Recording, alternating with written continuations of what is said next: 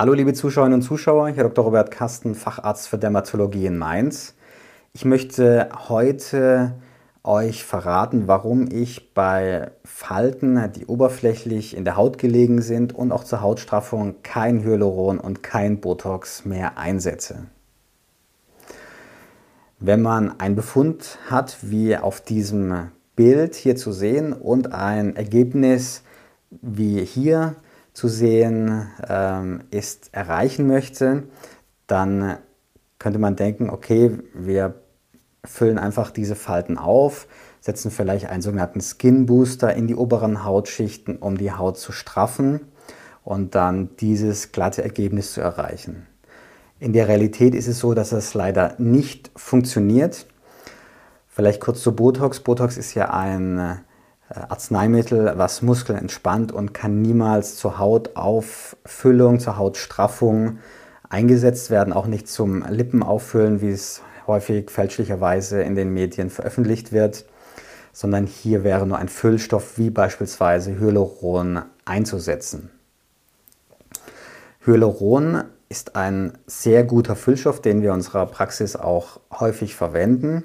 Allerdings ist er aus meiner Sicht vor allem dafür geeignet, um tiefere Volumendefekte aufzufüllen. Das heißt beispielsweise bei eingesunkenen Wangen oder bei tiefen Nasolabialfalten ist es ein Produkt, was gut verwendet werden kann, um Volumen zu geben. Man kann auch einen sogenannten flüssigen Facelift mit Hyalurongel durchführen, aber hier stößt man natürlich auch irgendwann an Grenzen.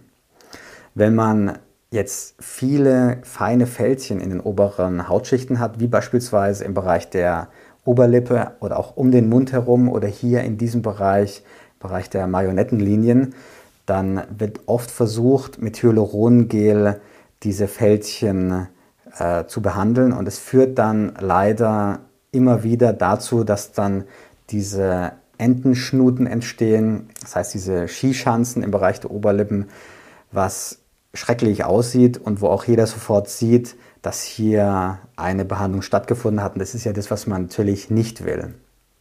Wir wollen ja nicht mit aufgequollenen äh, Lippen rumlaufen, sondern es soll ja so sein, dass die Hautstruktur wieder verbessert wird. Und das funktioniert mit Hyalurongel eben nicht. Warum? Weil diese Feinfältchen von oben in die Haut sich reingraben, wie kleine Vernarbungen und wenn wir mit Hyalurongel behandeln, ist es ja immer in den tieferen Hautschichten. Und um jetzt eine, einen Effekt von der Tiefe in die oberen Hautschichten zu erreichen, muss man sehr viel Hyalurongel geben. Selbst dann wird es nicht funktionieren, dass diese Falten komplett verschwinden.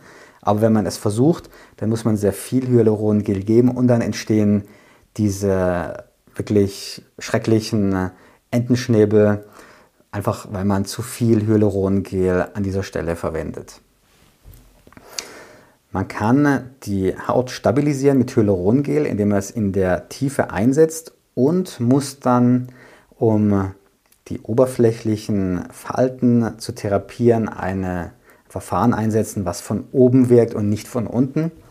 Und wir haben sehr gute Erfahrungen gemacht mit einem fraktionierten CO2-Laser, der diese Fältchen die letztendlich fast wie Narben sich darstellen, abträgt und die Haut zu einer Regeneration bringt. Diese Behandlung macht man gelegentlich mehrere Male. Bei diesem Patienten war es so, dass wir zwei Behandlungen gemacht haben und man sieht auch, dass eine Straffung stattgefunden hat im Bereich der, der Haut und auch dieser Marionettenlinie, also der sogenannten Merkelfalte. Dieses Verfahren ersetzt auch kein komplettes Facelift, aber durch eine Kombination aus Hyalurongel in den tieferen Schichten und einer Behandlung in den oberen Schichten mit einem CO2-Laser, auch gegebenenfalls in Kombination mit einem Radiofrequenz-Mikroneedling, kann man dann sehr gute Ergebnisse erreichen. Der Nachteil von einem fraktionierten CO2-Laser ist, dass man nach dieser Behandlung Krusten auf der Haut hat für etwa 10, 12 Tage, manchmal auch kürzer. Und dass man eine Rötung auf der Haut hat, die über mehrere Wochen, das können durchaus sechs, acht Wochen sein, manchmal auch mehr, wenn der Patient zu Rosatia neigt, was man natürlich dann abdecken kann. Aber das ist eben kein Verfahren, was jetzt unauffällig bleibt. Aber wenn man überlegt, ob man dann in den sauren Apfel beißt und mal so eine etwas intensivere Behandlung macht und dann auch wirklich ein Ergebnis hat oder sich dann weiter mit Hyalurongel behandeln lässt und dann das Gesicht sich verändert zu einem sogenannten Pillow Face, wo alles aufgeplustert ist und unnatürlich aussieht, dann denke ich, ist die Entscheidung so, dass man irgendwann dann eben diese intensivere Therapie in den oberen Schichten durchführen muss. Was sind eure Erfahrungen?